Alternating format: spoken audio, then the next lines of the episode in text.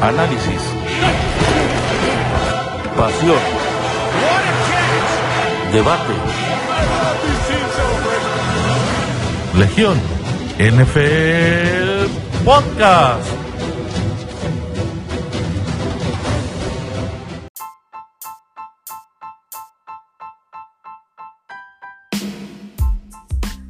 ¿Qué tal amigos? Bienvenidos a una edición súper especial de Legión NFL, el podcast.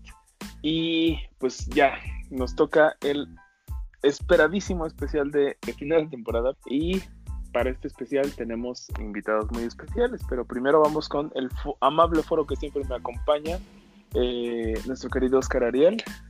Saludos amigos, ya bien listos para dar nuestro último especial de este año. El profe Adrián Ojeda. ¿Qué tal amigos? Muy buenas noches. Eh, pues siempre es un gusto estar aquí con ustedes y qué mejor que en un especial de NFL.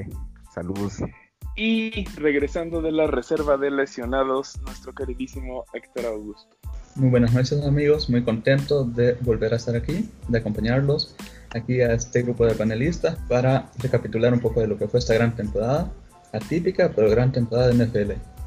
Y pues sí, ya estamos a menos de una semana de concluir lo que fue una semana, una temporada pues bastante peculiar eh, de NFL, una que se desarrolló en circunstancias que pues esperamos que no se vuelvan a repetir, pero creo que al final del día todo lo disfrutamos, nos sirvió bastante para alejarnos un poco de, distraernos un poco de lo que fue la situación actual en el mundo y pues qué mejor manera de honrar esta temporada que pues repasando lo que pueden ser los NFL Honors este próximo sábado por la noche. Pero antes de ir a los NFL Honors, eh, ¿qué les parece si damos una rápida revisión a lo que fue el mejor partido de la temporada? No, no sé si se vayan a quedar con, con su elección de media temporada, pero, pues a mí sí me gustaría hacer mención honorífica al, al Browns Ravens, ¿no? Qué, qué, qué gran partido aquel donde la mar regresa del baño para, para hacer la hombrada. Tuvo de todo, tuvo eh, cambios de marcador, muchos puntos. Pues creo que es, este partido le termina dando el impulso tanto a los Ravens, que fueron los que ganaron, como a los Browns, porque a partir de ahí eh, iniciaron su playoff run y pues ya no concluyó hasta Kansas City. Pero no sé, Ariel, ¿tienes alguna algún cambio, alguna lección diferente respecto al mejor partido de la temporada? Eh, no, la verdad es que yo me sigo quedando con el primer Seahawks contra Cardinals, que se fue a, a tiempo extra y casi termina en empate. Estuvo muy bueno, muchos errores divertidos por ambos lados del balón y pues estuvo, estuvo bastante bueno. Me parece que fue por ahí de la semana 6. Y, me quedo con ese juego como el mejor de, este año. Perfecto. Prof. Eh, pues para mí, efectivamente, como dice el, ese partido divisional entre Arizona y Seattle, me parece que, que si no fue el mejor, por lo menos está en un top 3. Pero para mí una mención de un gran partido que todos lo disfrutamos y la verdad no me acuerdo si fue el lunes por la noche o fue jueves por la noche, pero el segundo, Cincinnati Bengals contra los Steelers. No sé si recuerda qué partido. Que, la me pareció buenísimo partido desde inicio hasta fin. Pues recuerdas aquella jugada empezando el partido cuando, cuando a Yuyu lo, lo ah, taclean, tienen aquel golpe y le provocan el balón suelto. Buenísimo ese partido, la verdad me le apagaron las luces a Yuyu. Augusto, ¿tú tienes alguna mención honorífica? ¿Quieres cambiar tu elección del mejor partido? Pues yo me sigo quedando con el... Bueno, yo no estoy en el especial de media temporada, así que no, no tuve la oportunidad de escoger esa vez, pero por el final emocionante y por la calidad de los equipos que se enfrentaron, aunque al final los Cardinals se vinieron abajo, pero en ese momento están siendo contendientes, es el Cardinals Bills el que cerró con el, el Mary a, a Hopkins, para mí ha sido el más emocionante, especialmente por, por ese final y porque pues, los Bills al final de cuentas eh, fue el último partido que perdieron en temporada regular, ¿no? Luego de eso ganaron los siguientes seis Y pues, así que para mí fue un partidazo que en ese momento eran dos de los mejores equipos de la liga y con el final más emocionante. Así que me quedo con Arizona ganando de 32-30 a los Bills, apenas a media temporada prácticamente. Perfecto, sí, gran partido aquel también. Y pues sí, el Hell Murray, en su momento lo comentábamos, es de esas jugadas que solo se ven una vez por generación, ¿no? Gran, gran partido. Sí, sí, algo que Murray probablemente no vuelva a hacer para el gusto del profe. Sí, a ver, a ver cuántas más de esas le quedan al muchacho. Pero en fin, ahora sí, vámonos a lo bueno. Y a ver, pues vamos a empezar con los novatos, ¿no? Para, para irnos con el orden adecuado. Novato ofensivo del año. A ver, ¿alguien cree que no va a ir este año para Justin Herbert? Se lo tienen que dar a Herbert, la verdad. Sí, es sin duda de Herbert. No, no hay un posible argumento para decir que no, aunque hay argumentos para Robinson, pero no en este año. Este año es indudable. Es probablemente la mejor temporada para un quarterback novato, ¿no? De Herbert. Alguna vez ya Oscar lo ha comentado, que rompió bastantes récords y pues indudablemente es el premio de Justin Herbert. El Yo que creo Sirianni que- no quería. Yo creo que el único que podría pelearle eh, este galardón a Justin Herbert sería Justin Jefferson. Pero la verdad, yo me sigo quedando con, con Herbert. Creo que su actuación como quarterback en Los Ángeles Chargers eh, mostró su calidad y sin duda él debería de, ser el, el novato del ofensivo del año. Ahora, pregunta muchachos, es, digo, sabemos que Burrow se nos fue muy pronto en la temporada, pero al paso al que iba, al ritmo al que llevaba, ¿creen que hubiera tenido oportunidad para el premio? Digo, estaba teniendo una temporada bastante decente. Eh, pues creo que sí hubiera tenido números, pero la línea ofensiva de los, de los Bengals pues, es de las más malas. Y pues, eh, no, creo que, que hubieran sido tan buenos como los de Herbert. O sea, los hubiera puesto, pero creo que se hubiera quedado en segundo lugar, pues. Y hubiera estado en la discusión. Pues no sé, iba en paso a casi 4.000 yardas, no es poca cosa y pues quizás en pasos de touchdown no hubiera terminado bien porque sus receptores le estaban botando todo en realidad, así que creo que no hubiese estado al nivel de la, de la actuación de Herbert, como lo dice el profe, pero sí hubiese sido el segundo indiscutible y pues la predicción de Burrow ahí está, ojalá que regrese muy bien de su lesión. Perfectísimo. Sí, sí, para el momento en el que Herbert se le- bueno, perdón, Burrow se lesionó, ya Herbert eh, llevaba como 100 yardas menos en un juego menos, eh, llevaba ya más pases de, touchdown, llevaba menos intercepciones. Claro, influye la línea ofensiva, ¿no? Pero pues tampoco la de los Chargers, pues una cosa del otro mundo, vaya. Y la verdad es que al menos en estadísticas Herbert pues sí eh, estaba al nivel, si no es que era superior.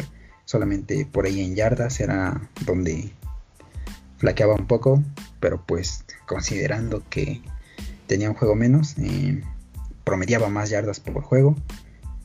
Y pues sí, como bien dicen mis compañeros, eh, quizás el único que podría hacerle un argumento sería Justin Jefferson, que tuvo también una temporada bastante, bastante impresionante con 1400 yardas por eh, recepción pues rompió el récord para novatos, pero pues también el señor Justin Herbert se adueñó de prácticamente todos los récords que había eh, para cualquier quarterback novato, eh, más cantidad de touchdowns aéreos totales, mm, se quedó a 39 yardas del récord de yardas eh, por pase, el cual posee Andrew Locke, pero pues influye lo mismo, ¿no? Un juego menos de Justin Herbert, que no jugó con- en la semana 1 contra los Bengals.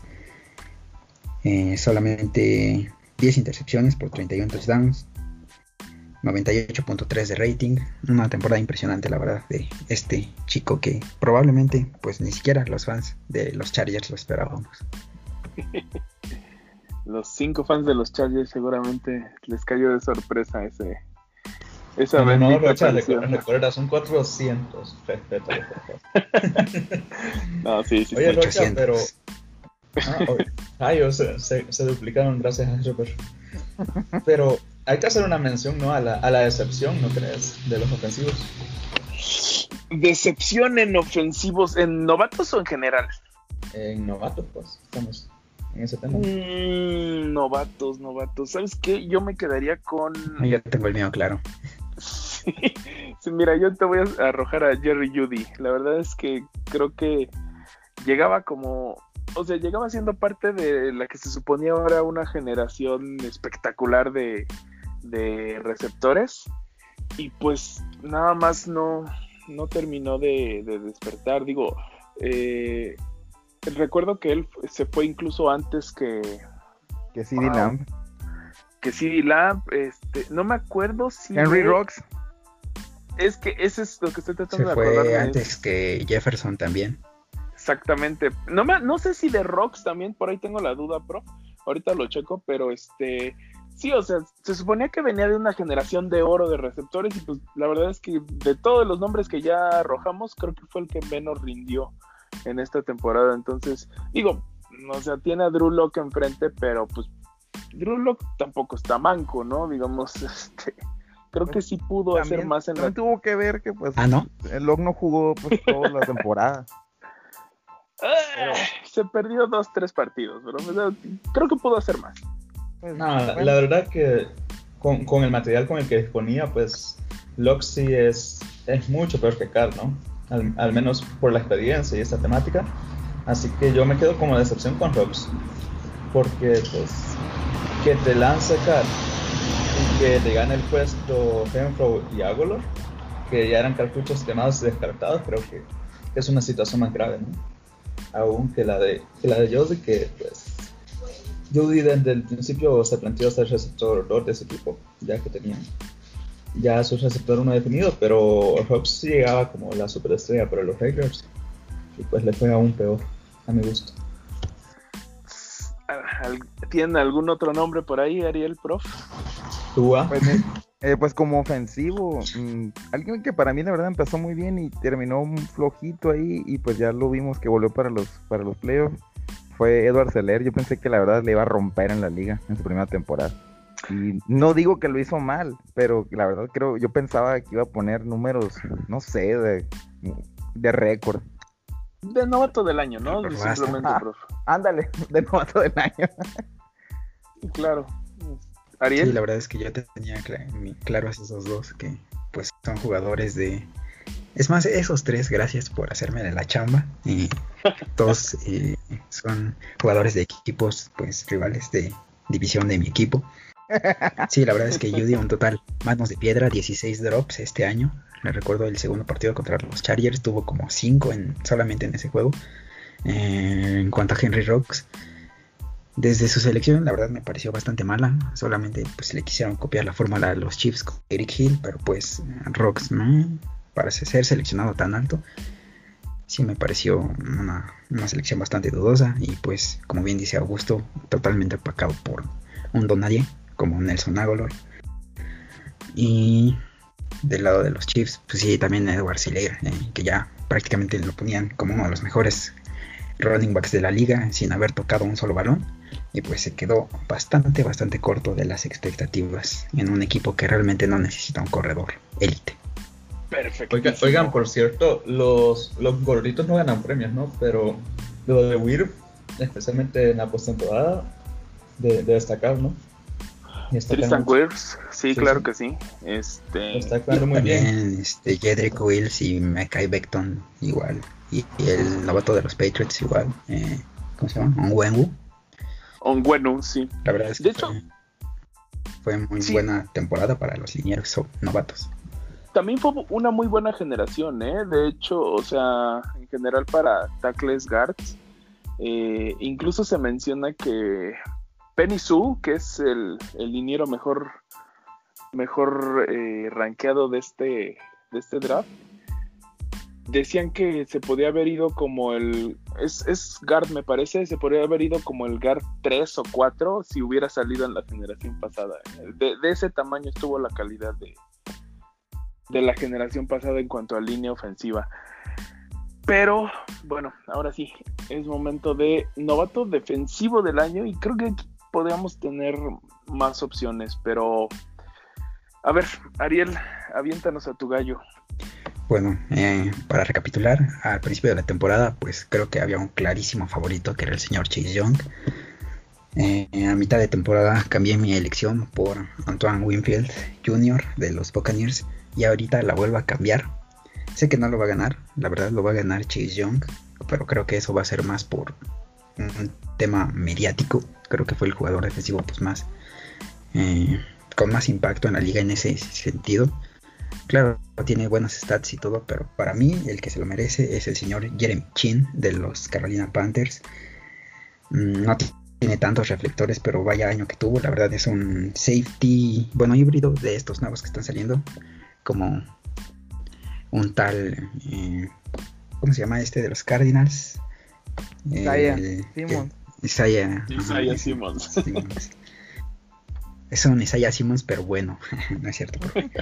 Eh, eso es, la verdad es que es bastante, fue bastante buena su, su, temporada. Jugó 15 partidos y tuvo un total de 116 tacleadas, 67 en solitario, 49 asistencias, 5 pases defendidos, una intercepción. Y por ahí tuvo, bueno, destacó mayormente por un o como que se dio a conocer un poquito más en un juego en el que tuvo como tres touchdowns defensivos o en equipos especiales. No me acuerdo si fue contra los Broncos, pero la verdad es que es un, un jugador bastante sólido, bastante bueno. Creo que los Panthers podrían construir su defensiva en torno a él, como en su momento lo hicieron en torno a Luke Higley. Bueno, guardando las proporciones, ¿verdad? Pero ese es mi pick, Jeremy Chin. Perfecto. Prof. Eh, pues yo también como Ariel concuerdo que eh, yo dije al inicio de la temporada que Chase Young, y creo que él se lo va a llevar, la verdad. Y pues es, también, obviamente sus números son reflejo de la buena... ¿Seguro que no dijiste el Carolina? No, pero él lo dije al inicio y luego en el, en el, en el Ah. primer especial. en el primer especial. Este, pero yo la verdad pues es alguien al que podría mencionar que, que para el final de la temporada, eh, para en el caso mío estaba no, no lo tenía identificado, pero pero creo que lo tuvo una muy buena primera temporada fue Patrick Quinn, este linebacker que fue la selección de los Baltimore Ravens, fue la número 28 global y pues tuvo y pues en su primer año ya jugó en la postemporada, pues tuvo algunos buenos números, 106 tacleadas, eh, cuatro capturas de quarterback, forzó para dos balones sueltos, tuvo una intercepción. Pues creo que tuvo unos buenos números, la verdad. También, obviamente, se veo ayudado de, de, estar en un equipo que tiene una muy buena defensiva, como lo es Baltimore. Pero, pues, yo sí, yo sí creo que Chase Young es, va a ser el, el, el defensivo no, del año. El defensivo novato, perdón, del año. Perfecto. Augusto. Creo, creo, que no hay forma que se lo quiten al creador, ¿verdad? Especialmente por el impacto que tuvo hacia el final de la temporada y, y como le decía Oscar, lo mediático que ha sido y que pues apuntaló la defensiva frontal de, de los Washington Football Team, que de por sí era buena y con él ha subido al siguiente nivel. Tal es así que llegó al grado de que gracias a esa unidad fue que lograron llegar a la temporada, ¿no? Porque en el resto del equipo bastantes carencias, pero se basaron en, en la fortaleza de presionar a los corebacks rivales y aún con las malas temporadas que tuvieron sus corebacks lograron avanzar. Así que el impacto de Chase es innegable, pero como opción también me quedaría con Quinn. Creo que llegó también a, apuntalar la defensiva de los Ravens, que es muy buena, pero que les hacía falta tener ya renovación en, el área de los linebackers. Y como decepción, pues el del profe, el Car, aunque se enoje. No, no, no fue decepción, no le dieron juego.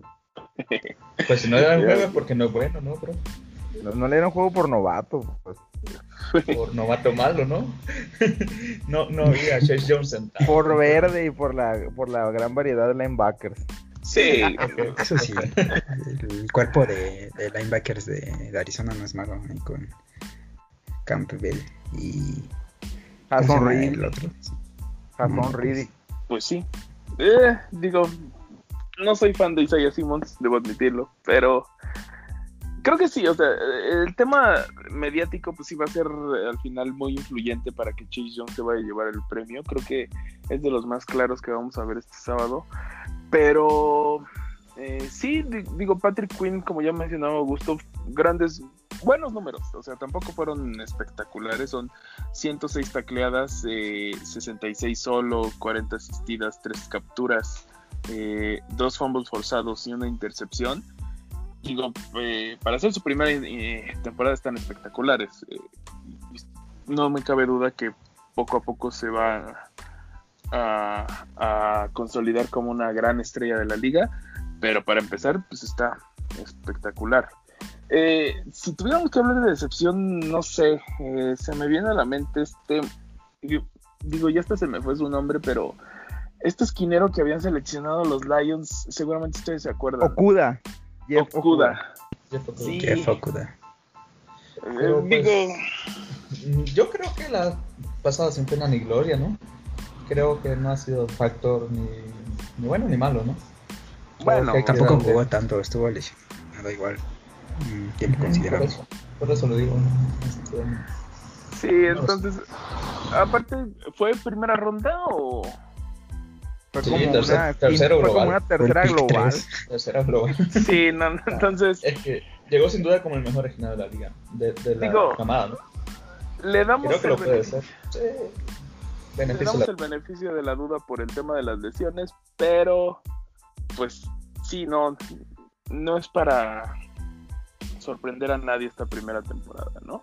Pero bueno, entonces tenemos eh, nuestro novato del año, Justin Herbert, en los ofensivos y Chase Young en los defensivos. Hasta ahorita estamos de acuerdo en todas las categorías. Sí. Y antes de que nos pasemos a eh, pues los premios de la gente grande, los premios de los mayores, ¿qué les parece muchachos si platicamos un poquito de el nuevo equipo de Matthew Stafford? Porque pues en la semana eh, ayer, eh, el día de ayer, para ser más específicos, tuvimos la noticia de que Matthew Stafford llega a los Carneros de Los Ángeles. ¿Qué dieron los Carneros para obtenerlo? La primera ronda de 2022, primera ronda de 2023, tercera ronda de 2021 y a su coreback titular Jared Goff. Eh, creo que este movimiento eh, tranquiliza muchísimo más las aguas de, de los corebacks porque es meramente un swap. Entonces, no creo que sea tan movido el mercado como lo esperábamos este, en un principio con la noticia, pero pues a mí, más que el equipo al que llega, me llama la atención los equipos a los que no llega, pero que preguntaron por él. Eh, los insiders soltaron información de que llegó a haber llamadas, eh, obviamente de los Colts, de Denver, de New England, pero aquí viene lo que me sorprende, llamadas de los San Francisco 49ers y de Las Vegas Raiders. Entonces, parece que las cosas no están tan bien como esperábamos entre Jimmy Garoppolo y Kyle Shanahan. De Gruden me sorprende un poquito menos. Eh, creo que desde que llegó eh, no estaba de todo contento con Carl, pero pues vaya, ahorita sí ya es un poquito más evidente, ¿no? ¿Cómo lo vieron muchachos? ¿Qué tal el movimiento? Pues la verdad está bastante interesante porque los Rams parece que otro año más van a ir por un win now, como se le conoce, ir por todas las canicas. No sé si Stafford sea el coreback adecuado para eso y no sé si lo que les faltaba era pues un upgrade en esa posición. La verdad es que a este punto del encuentro pues no encuentro una diferencia tan abismal entre ambos corebacks. La verdad es que Stafford ha sido propenso a lesiones en las últimas temporadas y siento que hasta cierto punto ya está pasando su prime. Mm, ya no es ese Stafford del 2014 que te tiraba 5000 yardas quizás o cercano a ellas eh, y 40 touchdowns. Mm, no digo que no vaya a ser capaz de mover a la ofensiva de los Rams porque claro va a llegar a un equipo en el que va a tener un juego terrestre sólido y un buen coach. Pero no lo sé. Creo que los Rams, obviamente, eh, esperando lo que hagan en la offseason, pero pues pueden hacer algo interesante eh, para el próximo año, pero no creo que les alcance para llegar al Super Bowl a ganarlo y me pareció un poquito caro lo que le salió el señor Stafford, pero pues igual si lo ven desde el punto de vista de que ya no van a pagar el sueldo de Jared Goff, pues estuvo no estuvo tan mal quizás, no me parece un tan movimiento tan malo como muchos lo pintan en redes, pues por el lado de, de Detroit pues fue prácticamente comprar con dinero. Sí, yo, yo estoy de acuerdo con Ariel porque, o sea, obviamente si agarras a Matthew Stafford por sí solo y a Jared Goff los comparas en cuanto a sus cualidades como quarterback, pues efectivamente Stafford es un mejor pasador, pero tampoco creo que tengan una diferencia abismal así entre sus niveles. Simplemente para que se den cuenta, pues en, más del doble años que lleva Stafford en la liga, eh, a diferencia de Goff, solamente ha ido una vez al Pro Bowl y Goff dos veces ha sido llamado. Obviamente Stafford, pues como les digo, sí es un mejor pasador, pero no, no creo que sea la solución para decir que este equipo es el rival a vencer de la conferencia nacional. E incluso, la verdad me atrevo a decir que no, no sé si se convierte en el, en el rival a vencer siquiera de la división, así que por todo lo que empeñaron y, y, lo que están pensando que es para ganar ahora para este año 2021, no sé, la verdad yo creo que el ganador completamente son los Lions por todos los picks que reciben. La verdad, pues me queda la duda de que por sea élite. Nunca, o cerca a nivel de élite. Lejos de su temporada de 5.000 yardas, que pues eso ya, ya no es tanta referencia, pues con el hecho que, que el ex quarterback de los Buccaneers haya tenido una temporada de 5.000 yardas, creo que ya eso ya, ya pierde un poco de relevancia y pues las tuvo con, con un tal Megatron, ¿verdad? Entonces, después de eso, está por venido a la baja, indudablemente. Y pues creo que dar dos picks de primera ronda, más tu coreback titular, pues está bastante sobrepagado. En especial bajo las circunstancias que, que se dio el, trade, ¿no? Ya que Stafford había exigido su, su salida. Creo que te puedes aventurar y dar tanto como lo dieron los Rams cuando pues tú quieres al jugador específico y tienes que buscar la forma de arrancarse del equipo, pero Stafford iba a salir sí o sí y pues debido a esas circunstancias creo que sí se apresuraron en dar mucho. Igual no sabemos qué habían ofrecido los otros equipos, pero es bastante lo que han dado los Rams por un coreback viejo que ha venido a la baja, en tanto en juego como en, como en resistencia ¿no?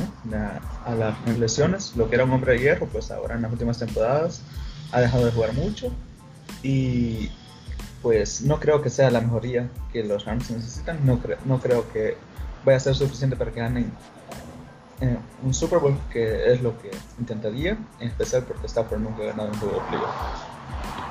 Sí, a mí la verdad me hubiera gustado verlo en algún otro equipo. Sí me, sí me desilusiona, me decepciona un tanto el, el destino final de Stafford porque pues al final del día es un coreback que siempre te puso números espectaculares con receptores en algún momento de la talla de un tal Marvin Jones, ¿no? Que, quién es ese, pues en su casa lo conocen, ¿no? Eh, con Kenny Golladay, este, en fin la verdad es que sí me hubiera gustado verlo con un cuerpo de receptores un poquito mejor. Digo, o sea, no estoy diciendo que Cooper Cup o que Brandon Cooks, no, Brandon Cooks ya ni está, o que es Robert Woods, Robert Woods, Robert Woods, perdón, Tyler Higbee, o Tyler Higbee no sean buenos, pero pues tampoco es un cuerpo de receptores que espanta a nadie, ¿no? Me, me hubiera encantado verlo en ay, no sé, en Dallas, por ejemplo, lanzándole a CD Lamp, a, a Mari, Cooper, a Michael Gallup. la verdad es que sí, me, me, ilusionaba bastante verlo con un cuerpo de receptores como el de Dallas, pero, pues en fin, ¿no? Eh, los Rams son... No, pero, pero, pero, sí creo que a pesar de que el cuerpo de receptores de los Rams no esté quizás a nivel del de Dallas, pues el esquema ofensivo de McVay puede ser muy superior de McCarthy. Así que ahí creo que entre Cowboys y Rams le convenía Rams en ese aspecto, en la variación del sistema ofensivo. Puede ser, o sea, yo sí los veo, yo sí creo que este movimiento los, los marca como, si no favoritos, eh, me parece que sí pueden hacer esta carrera de dos entre Seattle y, y los Niners, la pueden convertir en una carrera de tres fácilmente o, de cuatro, vamos a ponernos este Sí, no, nos le vamos a mientas, ponernos no, lo ilusiones. No lo ilusiones. Vamos a ponernos complacientes con los cards del prop. Digo, no son a veces movimientos de, De de off-season, pero creo que este movimiento sí mantiene a los Rams competentes, sí mantiene la división como una de las más fuertes de la liga. Sí es un upgrade, definitivamente es un upgrade en la posición. No sé qué tan grande, pero eh, pues creo que sí. Eh, de momento, me parece que con ese movimiento sí apuestan a cosas grandes, cosas de calibre Super Bowl. Pero pues habrá que ver. Hasta Habrá que ver. McVeigh y Stafford en los cabos. Sí, y, no, y, y la cuenta oficial de los Rams también ya este, le hizo el llamado a Clayton Kershaw, que por ahí este dato curioso, eh, para los que sean fanáticos del béisbol, eh, Clayton Kershaw, el, el famoso eh, pitcher de los, de los Dodgers, Famoso show. Fue- fue amigo de, De Matthew la Stafford. infancia de Matthew Stafford, se conocen desde los toda la vida han sido amigos y pues hoy se, se vuelven a encontrar en la misma ciudad, ¿no?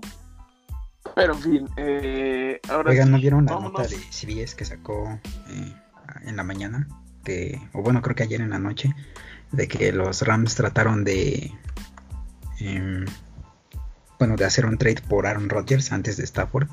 Contactaron a Green Bay y pues no. les dijeron que Eso no. sí sido un upgrade de. Sí, eso Ah, sí los convierte en contendientes inmediatos, pero, pero pues Bueno. no, Green Bay los mandó lejos luego, luego. Sí, sí, Se las paso Pues por es ahí. que-. Yo por ahí leí que el Washington Football Team también es un llamado por Matthew Stafford y ahí el rumor, pero pues es un rumor, decía que, que ofrecieron más que los Rams por, por Stafford, pero él decidió ir a Los Ángeles. que por ahí también, digo, también surgió mucho la noticia de que no quería irse a Nueva Inglaterra. Entonces, ah, está bien, está bien. Ya ves, Eh, no quiere ganar, no está Que no quería, acostumbrado. con Patri- no quería estar con Patricia. Seguramente no se quería reencontrar con más Patricia, pero en fin, eh, vamos a darle ahora sí con el ofensivo del año. Y aquí, no sé, puede que aquí sí haya un poquito más de variedad. Eh, yo voy a arrojar a mi gallo simplemente porque no va a ser eh, MVP y creo que lo debería ser. Josh Allen. El gran Josh Allen tuvo una temporada eh, espectacular, la mejor para cualquier quarterback de los Bills, que no es poca cosa, viendo, viniendo de una franquicia que, que tuvo a Jim Kelly. Entonces, pues ahí lo dejo, ¿no? Poco realmente hay que añadir de la temporada de Josh Allen, una gran madurez respecto a sus primeras temporadas.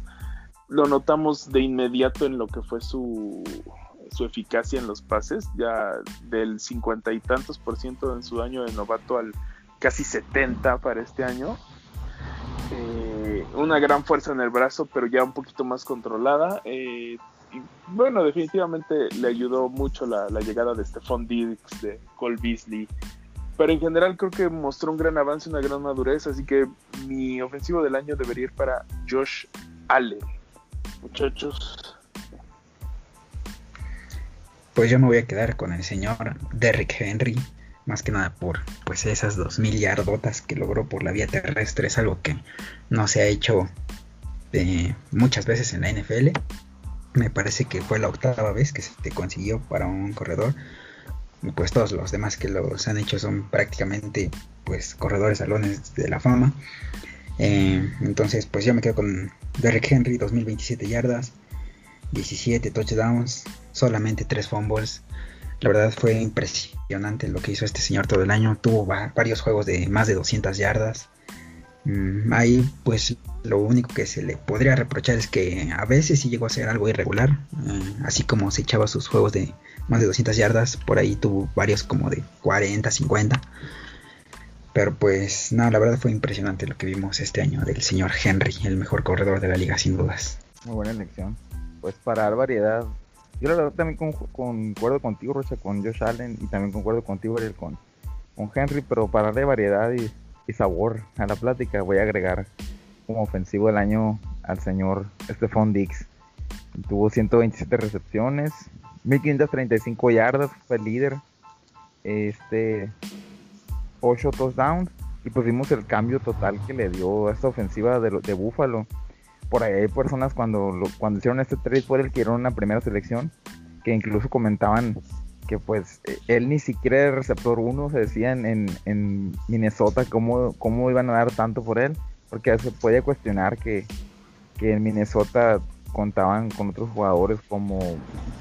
Ahora no voy a poner a nombrar a todos, pero creo que lo hizo muy bien y definitivamente demostró su valor en la liga y creo que se se ha convertido, por lo menos por esa temporada, en un receptor de élite, algo que pues él no estaba contemplado como eso. Pues yo me quedo indudablemente con Oscar Henry, creo que lograr eso ya es mérito suficiente para obtener el premio. Así como el MVP últimamente no se lo están dando ya a jugadores fuera de la posición de coreback, creo que el premio de ofensivo es el premio que le ofrecen a los demás jugadores fuera de la posición de coreback. Y pues la temporada de Henry, inmejorable. Creo que no hay forma de que se lo quiten. Y pues, a pesar de los números de Allen, para mí su actuación va más encaminada al MVP porque fue la pieza clave de ese equipo. Pero por mencionar a uno que creo yo que va a ser el segundo, después de Henry, porque Henry, ese sí en verdad está comiendo aparte, pero después de él creo que me quedaría con los números de Devante Adams, con sus 18 touchdowns. pues al final los puntos son los que mandan en el juego, pues y su efectividad en zona roja es brutal. Y no solamente fue esa su cualidad, sino que también tuvo 114 recepciones para pues ayudarle a la temporada de Aaron Rodgers, que más adelante hablaremos de él seguramente. Así que Henry y Adams, quizás como runner-up. Perfecto. Y antes de pasarnos a la siguiente categoría, voy a soltar el nombre que la mitad del mundo eh, no quiere escuchar ni ver ni en pintura en estos días y la otra mitad del mundo eh, pues lo va a mencionar día tras día tras día hasta que llegue no te Super Bowl. Tom Brady, o sea, es neta. Probablemente, o sea, para ofensivo del año. No. O sea, 4600 yardas, eh, touchdowns estuvo por ahí, tuvo más de 30 seguro. 40. Top 5 en yardas, top 5 en touchdowns. Díganme que eso no es eh, material para un ofensivo del año. No, no lo es. no este año. no, no, no. O sea, son números diferentes. O sea, lo de Tom Brady es más la valía de, de haber levantado los ánimos de esa ofensiva a lo mejor y de, de darles consistencia que no tenían el año pasado con, con el coreback este que se me dio el nombre, la verdad. James Winston.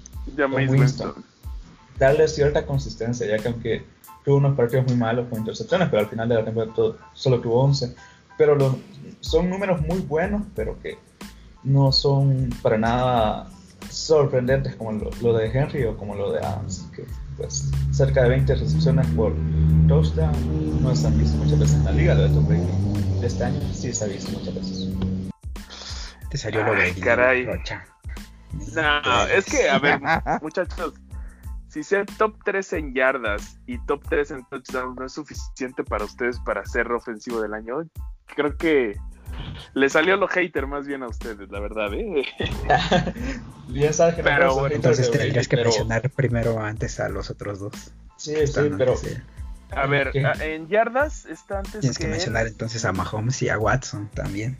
No, no, no, Antes que Tom Brady. Antes estaría Mahomes, ¿no? A ver, Mahomes este, tuvo en yardas sí, pero en touchdowns. Touchdown se quedó sí, claro. uno, ¿no? Atrás, ¿no? Un touchdown. Lo de falta, ¿crees? Mahomes tuvo 39, ¿no? Y Mahomes no jugó el último juego también. Ajá, exacto. Bueno, yo, nada más les paso el dato, muchachos. O sea, los números no mienten. Top 3 en yardas, top 3 en touchdowns. Y pues cabe mencionar que ninguno de los otros dos nombres que mencionan es top 3 en las otras dos categorías. ¿eh? Tú realmente les, paso el dato, les paso el dato porque Mahomes eh, no es top 3 en touchdowns. Impresionantemente. De, y Watson, pues mucho menos, ¿no? Eh, los que sí son top 3 en touchdowns eh, son Aaron Rodgers y Rosen Wilson. ¿Y que creen? Ninguno de ellos es top 3 en yardas. Entonces, ahí les paso el dato, se los dejo a su consideración. No voy a decir nada más. No opiniones. Datos, no opiniones. top 3 en ambas categorías. Les dejo el dato. Vámonos a lo que sigue. Defensivo del año. ¿Quién es tu candidato, Ari? Defensivo del año. Bueno, pues creo que aquí también está bastante claro, pero por igual un tema de ser un poquito mediático. Me voy a quedar con el señor TJ Watt. La verdad, la temporada que hizo, pues eh, defensivamente, pues sí, fue todo un- una bestia, la verdad. Eh, para los Pittsburgh Steelers, que fueron igual una de las eh, defensivas más respetables de la liga. Eh, sin embargo, a mí me gusta más lo que realizó el señor Jalen Ramsey a lo largo del año. La verdad fue impresionante también. Estuvo pues prácticamente anulando a cualquier receptor que se le pusiera enfrente. Llámese de Andre Hopkins, llámese DK Metcalf, llámese quien se llame. La verdad es que pues a mi gusto fue el mejor corner de, de la liga este año. Entonces pues si fuera por mí se lo daría a él. Pero eh, pues creo que eso no va a suceder, más que nada porque no tiene las stats suficientes, no tuvo muchas intercepciones ni tacleadas. Eh, entonces creo que por estadísticas se lo tiene que llevar TJ Watt y también mención honorífica para pues el líder en, intercepciones de la liga, que fue nada más y nada menos que el señor Shaven Howard de los Dolphins con 10, me parece que tú hace rato no se veía un jugador con doble dígito en intercepciones. Copión. No, yo también me quedo con TJ Watt y yo creo que para defensivo del año, eh, quien podría estar en segundo lugar sería Aaron Donald. Y pues, ya vimos en, en la postemporada, vimos que pues no andaba muy bien, no andaba muy sano. Pero por la gran unidad en la que juega, creo que el, el premio debe de ser y va a ser para TJ Watt. ¿Cómo la ves, Augusto? ¿Quién, quién se lo va a llevar? Pues por números sí, debe de ser Watt el ganador, pero para mí la valía en su equipo es para Aaron Donald. Realmente veíamos que los números de la defensiva de los Rams son muy comparables a la aquella no play zone de, los Denver Broncos, ¿no? En total, en puntos permitidos, en yardas permitidas, en, en picks en todo, y pues el factor clave de esas defensivas es Aaron Donald. Eh, en los Steelers, pues eh, Watt tiene mucha participación en las capturas, pues porque también Dupree lo está haciendo muy bien al otro lado y los, los internos, de la, los linieros internos también están presionando muy bien por el centro. Creo que la defensiva de los Steelers está en su esquema hacer una defensiva que presione mucho y de eso se ha beneficiado Watt en, en la inflación de esos números, pero creo que en los momentos claves, en los momentos relevantes hacia el final de la temporada regular, que aclaremos porque muchos les queda, no les queda claro esto, que están tratando de meter partidos de postemporada en, los premios, son evidentemente premios de temporada regular, pero creo que hacia el final cuando fue necesario, Donald levantó la mano, estuvo ahí, pues, es el más dominante entre los defensivos y a pesar de que Watt tendría mejores números este año, yo me quedo con la participación en el juego que tiene Donald. O sea, en momentos le ponen hasta triple bloqueo, algo que con Watt no lo he visto. Sí, impresionante lo que ha hecho DJ Watt en apenas, eh, que es su segundo, su segundo año en la liga. No, ah. es el tercero, ¿no? ¿Fue el tercero? tercero. ¿Segundo? Ah, su tercer año en la liga está, sí.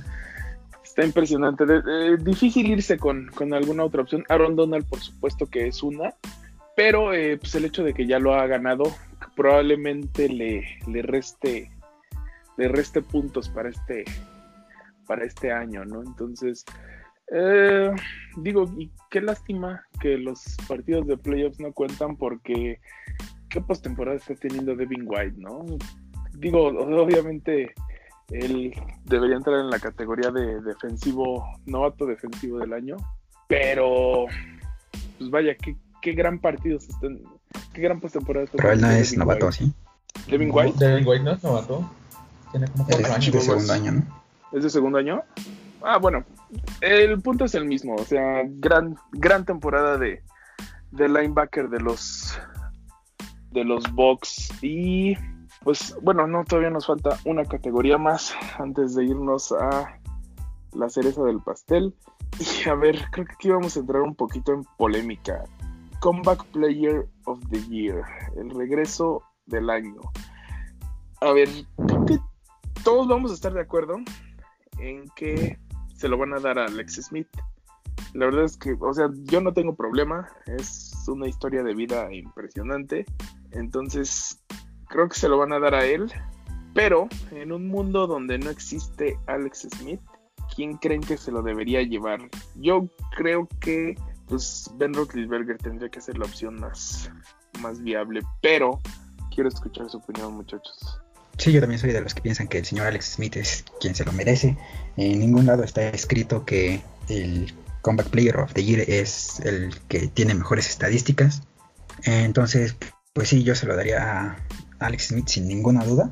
Pero sí, eh, planteando la situación que, tú dices, creo que sí se lo merecería el señor Rotlisberger también. Eh, tampoco es como que haya tenido un año que tú digas, wow, qué cosa impresionante. No tuvo ni 4.000 yardas. creo que era lo que le faltaba a los Steelers, ¿no? Del año pasado, que el quarterback supiera pues manejar el juego.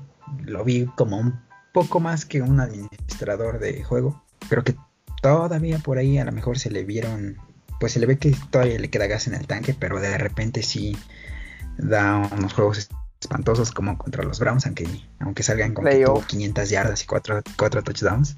Ya sé que eso ya no cuenta, pero pues es un, creo que es una imagen de, lo que fue el Big Ben eh, en todo el año, que bien pudo ser este, pues un quarterback muy sólido o muy malo. Pero pues a falta de una opción más sólida, igual me iría con Roethlisberger si no existiera Alex Smith. Sí, la verdad, no creo, no es que no, creo que no puedo profundizar mucho en el tema porque pienso igual y creo firmemente en que Smith se lo va a llevar. Ben Roethlisberger efectivamente pues tuvo su regreso y tuvo más números, pero creo que es más mérito el de Smith.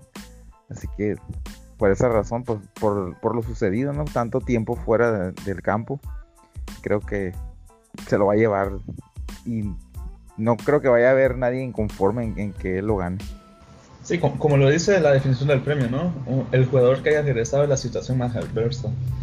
O sea, creo que platicábamos alguna vez ese tema con unos amigos y quizás Berry con su cáncer, que también fue una situación muy, muy complicada para él, pero lo de Smith creo que nunca antes en la liga se ha visto algo que un jugador enfrente directamente a la muerte, tantas complicaciones, ha, quedado amputado y que pues regrese y, y logre jugar.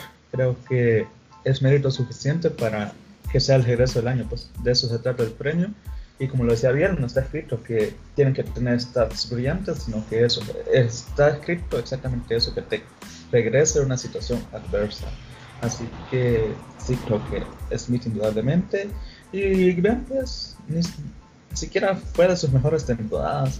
Y pues, no sé, no, no, lo creo que él se mereciera. Visto mejores regreso del año para que los estudios no vayan a estar de inconformes con su Big Ben, no con una gran temporada tampoco. Así que, doblemente Alex. Perfectísimo. Y pues ahora sí, muchachos, llegamos a la cereza del pastel. El MVP, el jugador más valioso de la temporada. Eh, creo que aquí no va a haber demasiada discrepancia. Nada más quiero crear eh, un poquito de polémica porque yo no estoy de acuerdo en que se lo vaya a llevar Aaron Rodgers. Creo que así va a ser. Pero, pues, como lo comentaba Augusto en, al principio del programa, creo que para mí debería ir para Josh Allen por todo lo que representa para, para los Bills de Buffalo al final del día sí, este, Rogers tuvo números espectaculares, pero pues también trae un gran soporte de Davante Adams, un gran soporte de Aaron Jones, y pues sí, también es cierto que él hace jugadores de la nada, ¿no? Por ahí está el buen eh, Robert Tonian, pero yo se lo daría a Aaron Rodgers, eh, perdón, yo se lo daría a Josh Allen, tampoco estoy tan inconforme con la selección de Rogers pero sí creo que él indudablemente va a ser el MVP de esta temporada. Dilo sin miedo, Rocha, no hay otro. el señor Aaron Rodgers, la verdad, eh, histórico lo de este año, solo en seis ocasiones se han tirado más de 48 touchdowns, 48 o más touchdowns.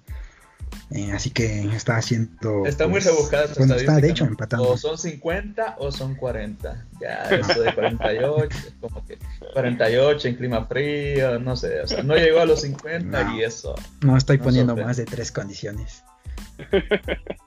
Dime quién ha tirado más de 48 touchdowns. que no Pero esté es que ese número. ¿y qué representa Y 48? que no haya ganado el MVP.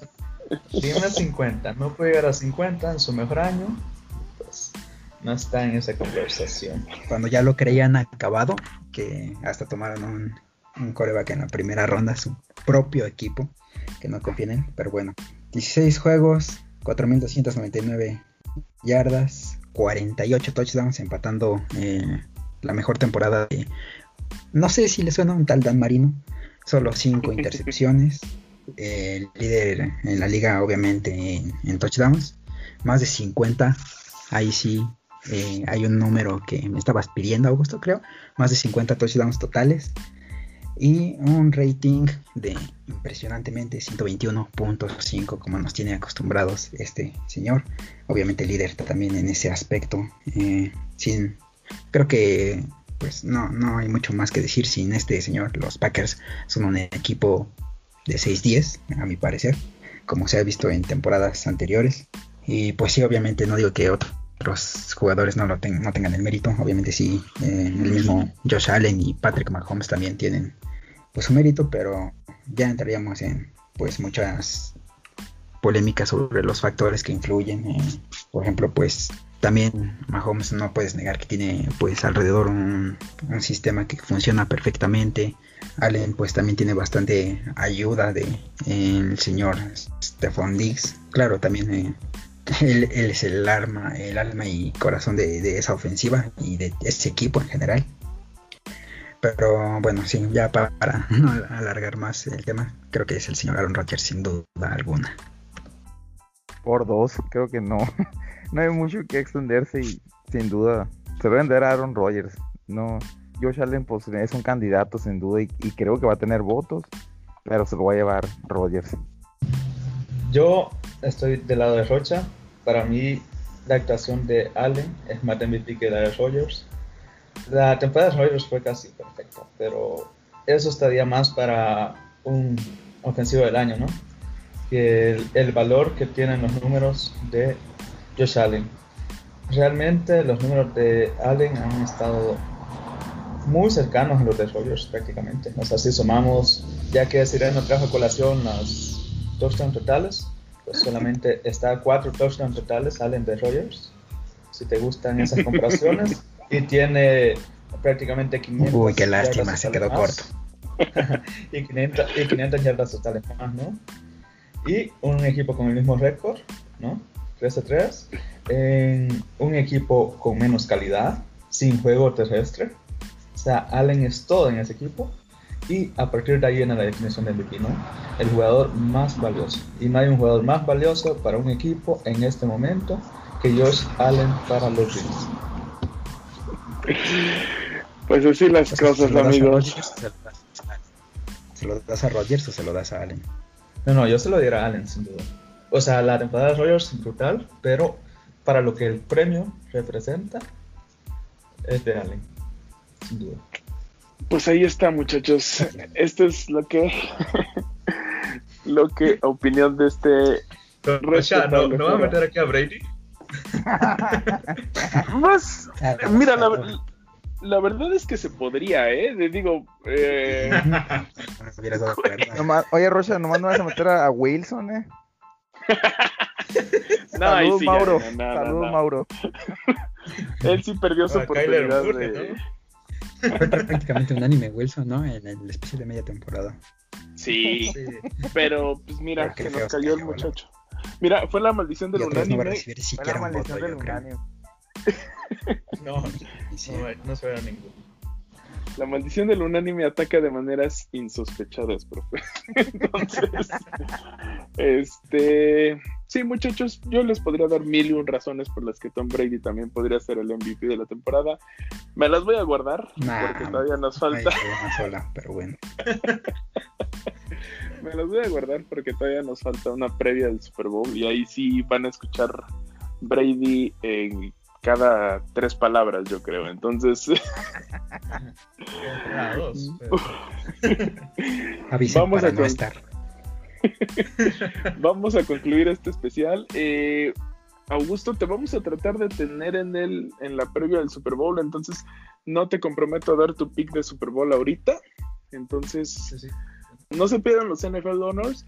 eh, van a estar por NFL Network los que tengan ese canal. Y si no lo tienen y quieren pues, una transmisión un poquito diferente a- al ritual de, de TV Azteca, que ya va a estar el Super Bowl en TV Azteca otra vez, o, o a Televisa con los tres amigos, pues por ahí está eh, NFL Game Pass. eh, va a estar en promoción para la semana del Super Bowl, obviamente, y ahí se van a poder echar los NFL Honors una, una noche antes, ¿no? ¿Qué La recomendación de Rocha Waxican.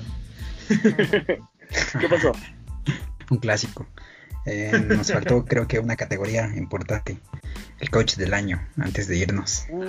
Sí, sí, sí, sí, se me fue. Se, se me estaba yendo, claro que sí. Y a ver, esta sí va a estar buena, ¿eh? Esta va a estar interesante. Yo me voy a ir, mi gallo va a ser, yo voy a aventar a. Híjole, no sé cuántos vayamos a coincidir, pero sé que más de uno, por lo menos alguien más va a coincidir conmigo, Kevin Stefanski. El todopoderoso coach de los Browns, que eh, le ganó no solo a sus rivales, sino también al COVID y- y a unos Steelers ultra favoritos. Entonces, mi gallo es Kevin Stefanski, coach del año. Eres un conocedor, Rocha. Yo también voy con el señor Stefanski. La verdad es que eh, hacer a una franquicia como los Browns, eh, simplemente el, el que dejen de tener esa cultura perdedora, que es lo que pues ha hecho Stefanski desde su llegada. Igual, obviamente, creo que también se le tiene que dar crédito, aunque no sea el mejor de los quarterbacks, al señor Baker Mayfield, que también influyó en esta decisión. Bueno, más bien en este proceso. Pues no es poca cosa, la verdad. Tenían años sin ir a, playoffs los Browns. Bueno, en, en mi parecer es bastante, bastante meritorio por el, el hecho de prácticamente revivir a esa franquicia. Terminaron C5 aparte de todo, calificar a playoffs y no solo eso, ya sé que a partir de ahí ya no influye, pero también eh, no podemos dejar de mencionar el hecho de que ganó un juego de playoffs en donde no era para nada el favorito. Eh, entonces, pues sí, también me voy con el señor Stefanski. Profe, no me vayas a soltar a Cliff Kingsbury porque No. me da algo en momentos. Acuérdate muy bien que, que yo no lo puse a él, el que lo puso por ahí fue César Ahumada. Yo sí, que oso. Yo puse, sí, también tú, yo puse en la primera temporada al buen Mike Tomlin, pero yo creo que hoy por hoy quien se lo merece es Sean McDermott, el head coach de los Buffalo Bills. Así Sí, que sí. ganar la división después de tantos años y ganar un juego de playoff, Profe Bill lo hace de nuevo. recibir un juego de playoff en Buffalo, o sea, lo que vinieron a hacer, creo que, bueno, en la postemporada sé que no va a contar, pero por el simple hecho de, de haber ganado su división y de haber llevado el equipo tan lejos, creo que debe ser para Sean McDermott. Gran, gran opción también. Es- Augusto, ¿quién va a ser tu gallo? ocasión, en esta ocasión voy con el profe, ya que le van a robar a Dix el ofensivo del año, le van a robar a Allen el MVP, pues que no le roben a Sean McDermott, ¿no? Al menos que reconozcan a alguien de esa organización que pues Oscar ni había nacido la última vez que los Bills ganaron la división, la última vez que habían ganado un juego de playoff, aunque ya no influye, pero pues es parte de la consolidación de este equipo. Un récord de 3 a 3, por favor, désenlo, denle algo de reconocimiento a los Bills. No es fácil destacar en la FCS sobre un equipo como los Pats, que a pesar que tuvieron un mal año, pero pues revivieron, revivir a los Bills es prácticamente hasta el mismo nivel que revivir a los Browns. Y con mejor actuación, ganando título de división y peleando muy bien hasta el final de la conferencia. Así que yo estoy con el profe Bill esta vez, así que ojalá que se nos dé profe. No me que- creo lo de Stefanski, pero McDermott está en otro nivel. O sea, McDermott probablemente sí sea el mejor coach de la liga actualmente. Stefanski no lo sé. Pues ahí está. Ah, Esa creo siga que es- vivo Bill Belichick, él va a ser el mejor coach. Mm, me salió lo, lo Brady, No, Brady. Y, y Andy Reid, ¿no? Sí, bueno. También por ahí pero, no, sí. Ah, sí, también en segundo lugar va a estar. Sí, bueno. Pero ¿sabes? Digamos que el corren aparte, pero año, pues, entre los nunca mortales. se da. No, bueno, no siempre se da al, al mejor, pues, Equipo. Sí, Sí, no, o sea, al que haya hecho más méritos, ¿no? sí, o sea, si, Si no, ese pues fuera Bill el caso, tendría 20 de esos. Exacto. Justo eso iba. Bill Belichick lo ganaría todos los años, ¿no? Y los que no, y cuando no, lo ganaría Andy Reid, ¿no? Pero sí, eh, creo que sí, debería estar entre esos dos. Vamos a ver al final qué pasa. Eh, esta puede ser como que la categoría en la que más dudas haya, ¿no? Y Pero bueno. Los Packers lo menciona, ¿no? Eh, creo que Matt LaFleur ya fue el, el año pasado coach del año. Más o- la flor no se me hace algo del otro. No, pero su Y menos tras lo que vimos en la Champions. Eso O sea, sí, sí, sí, es un buen coach, no, no lo dudo, pero eh, tiene un récord increíble en, en sus primeras dos temporadas. Ha de estar como 26-6 o algo así, pero no lo sé, no sé qué tanto de eso es mérito suyo, aunque pues mejor que McCarthy, yo creo que sí es. Brilla en temporada regular, igual que su quarterback. No, no lo ganó el año pasado, hubiera jurado que lo ganó el año pasado. Con McDermott, no. Matt LaFleur, creo que no. sí. No recuerdo, No, ahorita no lo me acuerdo veo. quién lo ganó el año pasado. No lo ganó No, el, Kyle el que no fue el Shanahan, del no. ¿no? Ajá. Kyle No, Shanahan. no, Shanahan Ah, no. creo que sí, ¿no? ¿Sí? Sí, ¿no? Sí, yo creo que él lo ganó. eh, fue Sí. cuando fue al Super Bowl el año pasado. Ah, puede ser que sí, tienes razón. Sí, sí, Ok. de Shanahan. ¿O fue. McVay? No, ¿verdad? No, McVay No, fue hace no, dos no, años, McVay fue hace dos años, exacto. Pero bueno, eh, da gusto ver estas nuevas generaciones de coaches que, que la están rompiendo, ¿no? En fin, ahora sí, estos son los Oye, oye, oye, NFL. oye, oh, antes de eso, sí, ojo con el coaching tree de del señor McVay, ¿eh? McVay, Porque sí. tiene 32 años y ya tiene tres, tres este... El año pasado fue Harbaugh de nuevo. Tiene... No, sí. Sí, eso estoy viendo Bueno, con no. sus Ravens de 13, 3, o 14, 2. ¿cómo fue? ¿A poco? Sí, No, Sí, sí. no Pero bueno. John les decía, de, ahorita el señor este, McVeigh tiene en su, en su árbol de coacheo nada más y nada menos que a tres entrenadores de la NFL, eh, lo cual no es poca cosa. Eh, tiene al señor LaFleur, al señor, al nuevo coach de los Chargers, a Brandon Staley, y al señor Zach Taylor de los Bengals. Nada más el dato. Matt. LaFleur, que no fue eh, coordinador de. eh, no me acuerdo si fue de linebackers en Tennessee. Mm, era Manda staff Flor, según, según según yo, también trabajó para, Es- es ofensivo, para ¿no? Shanahan en, en San Francisco. Yo, yo tenía la idea de que Es eso, LaFleur era del. Mike LaFleur. Sí, El que Bueno. ahorita de hecho se fue a los creo. Y bueno, tampoco nos olvidemos que por ahí, digo, no, no es- obviamente no es, no es su árbol de coacheo, pero pues también fue roomie de, de Robert Saleh, ¿no? Ah, compartieron casa o depa. no sé. O Exactamente. juntos o así. ¿O fue, o fue Matt LaFleur? Fue Matt LaFleur, ¿verdad? No sé, la verdad. No, No sé. dato. Sean McDermott estoy seguro que estuvo con Andy Reid. Sé que viene de, de su árbol. Sí, sí, eso sí. Sí, ese sí. Ma. Y este, pues a ver, ya que andamos con eso de los coaches y los árboles, eh, Eric Bienemy ya se está tardando en ser head coach, ¿no? El coordinador ofensivo de los Chiefs. De los Chiefs. Pues sí. Oye, Rocha, qué curioso Pues yo que creo que no mencionaste buenas. ahorita ¿no? y, ¿Qué- qué y? McVay viene del árbol de John Gruden y de su hermano, de Jay Gruden. McVeigh. Órale, Sí. eso sí no me la sabía, ¿eh? Sí, él, él trabajó en, en Washington. Y de hecho, John Gruden se lo recomendó a Jay Gruden cuando ocupaba un coordinador. Creo que entró como coach de receptores y no, no le ofreció el trabajo a su hermano. Jay Gruden estaba activo, pues Jay- y John Gruden estaba en ESPN. Y le ofreció el trabajo y le dijo que conocía a, un- alguien muy joven que le podía ayudar. Era Sean McVay. Ah, mira, gran dato, gran dato oscuro. Eh, pues bueno, sí, da gusto también ver esta nueva generación de coaches que, digo, el cambio generacional ya no solo se está dando en el en cuanto a jugadores, sino también los coaches por ahí andan dando sus primeros, plantando sus primeros pininos y teniendo a sus primeros pupilos, como claramente vemos, ¿no? Eh, pues ahora sí, muchachos, ya vamos a despedir esta emisión. Eh, un gusto, como siempre, compartir un foro de NFL con ustedes. No se despeguen, se viene también esta semana la previa del Super Bowl. Pero por lo pronto nosotros ya nos vamos. Eh, yo soy Luis Rocha. Yo soy Oscar Ariel, saludos a todos amigos. Yo soy Dan Ojeda. Saludos, amigos. Y yo, Héctor Augusto, con un gusto de haber estado de nuevo con ustedes. Bye. Y esto fue Legión NFL, el podcast. edición final de temporada. Oh, Dios.